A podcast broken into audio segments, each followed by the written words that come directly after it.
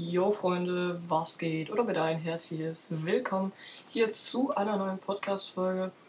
Und ja, heute rede ich so ein bisschen drüber, wer bei der WM so die größten Chancen hat. Und ja, ich würde sagen, wir starten direkt rein mit der Folge. Ja, mit die besten Chancen hier bei, bei dieser WM hat deutlich, äh, auf jeden Fall Frankreich. Ähm, Frankreich hat ein mega schnelles Team. Na klar, MAP 38 km/h, der ist unfassbar schnell. Und auch andere Spieler sind, sind so krass schnell wie Mendy, Mendy oder so. Also wirklich, die haben, die haben wirklich super gute Sachen. Auf jeden Fall, Leute. Ist es auch so, dass zum Beispiel Deutschland gute Chancen hat. Deutschland hat ein gutes Team, also auch ein paar Überraschungen, so Füllkrug zum Beispiel oder Mokoko.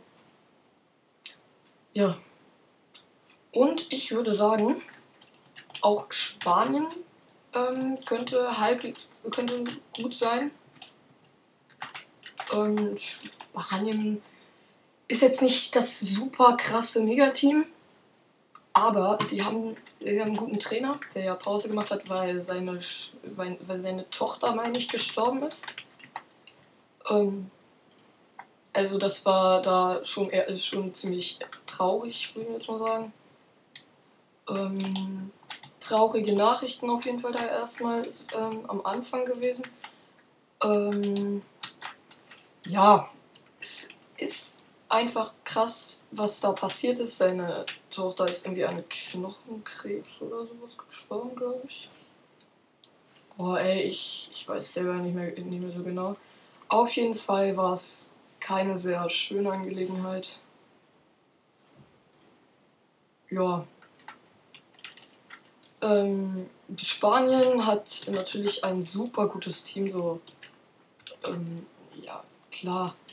Sie sind jetzt nicht Weltmeister oder so, ist, also ja, waren Weltmeister, aber sie, sie sind nicht das Top, sie sind nicht Top-Favorit, aber jetzt auch kein Underdog. Also, ganz ehrlich, die sind schon wirklich gut. Ähm, allerdings haben sie halt nicht so viele Chancen wie zum Beispiel Frankreich oder so.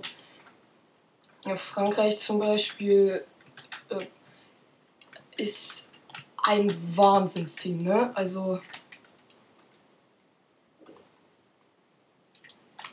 Frankreich ist so ein gutes Team. Die haben die weltbesten Stürmer, die Welt einfach, die sind einfach wirklich gut.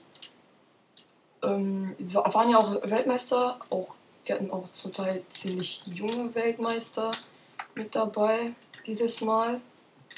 Ähm, jetzt zum Beispiel hier MAP, der war 19 2018.